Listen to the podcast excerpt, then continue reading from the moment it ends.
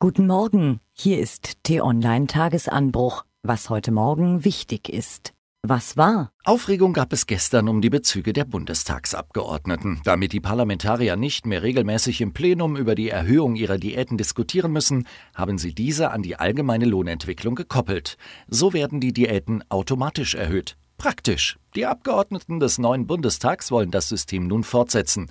Das soll ihnen kritische Fragen von Journalisten und Bürgern ersparen. Das hat nicht geklappt. Der Bund der Steuerzahler lief gestern Sturm gegen den Plan. T-Online-Chefredakteur Florian Harms meint, wer ein politisches Amt übernimmt und sich für unsere Demokratie einsetzt, der sollte anständig entlohnt werden. Die Tage und häufig auch Nächte von Politikern als stressig zu bezeichnen, ist untertrieben. Viele von ihnen reiben sich für das Wohl unseres Landes auf und arbeiten gewissenhaft, kompetent und transparent. Ebenso transparent sollte aber ihre Entlohnung sein.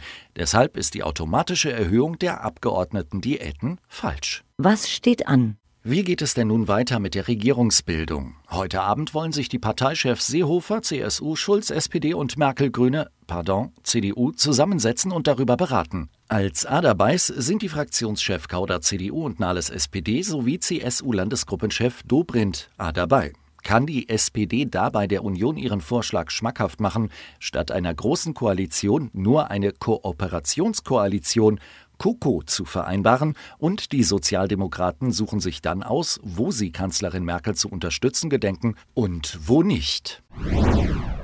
Vor knapp einem Jahr steuerte der Tunesier Anis Amri einen LKW auf den Weihnachtsmarkt an der Berliner Gedächtniskirche. Zwölf Menschen starben, rund 70 wurden verletzt. Viele Opfer und ihre Angehörige sind bis heute traumatisiert.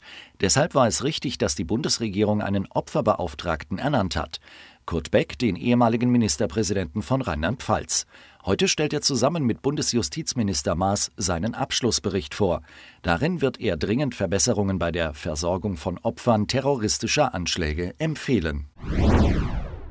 Rund vier Millionen Sachsen bekommen heute einen neuen Regierungschef. Am Vormittag wird der Landtag wohl Michael Kretschmer zum neuen Ministerpräsidenten wählen. Sofort nach seiner Vereidigung muss sich der 42-Jährige dann um gravierende Probleme kümmern. Siemens will Standorte in Sachsen schließen. Viele Menschen in dem Bundesland suchen verzweifelt eine bezahlbare Wohnung. Was lesen? Eigentlich könnte es einem komplett egal sein, wenn irgendwo weit im Osten der Türkei ein Kaff von der Bildfläche verschwindet. Eine Ortschaft klein genug, dass man sich den Namen nicht wirklich merken muss, wird geflutet, damit ein Staudamm den wachsenden Energiebedarf der Türkei decken kann.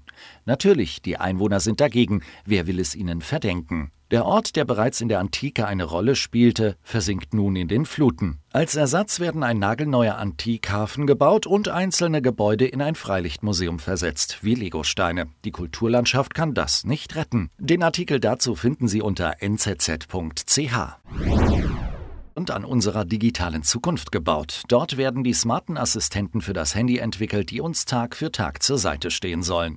Die Menschen dort schrauben an den Algorithmen herum, die bestimmen, von welchen unserer Freunde wir in unserem persönlichen Social-Media-Feed etwas zu sehen bekommen und von welchem nicht. Um das wirklich soziale Leben in den IT-Firmen ist es aber offenbar nicht so gut bestellt. Die behelfen sich zurzeit damit, vorwiegend weibliche Models als Gäste getarnt in die betrieblichen Weihnachtsfeiern einzuschleusen. Einen Artikel dazu gibt es auf bloomberg.com, so der Lesevorschlag von T-Online-Chefredakteur Florian Harms. Mehr Informationen finden Sie auch auf t-online.de.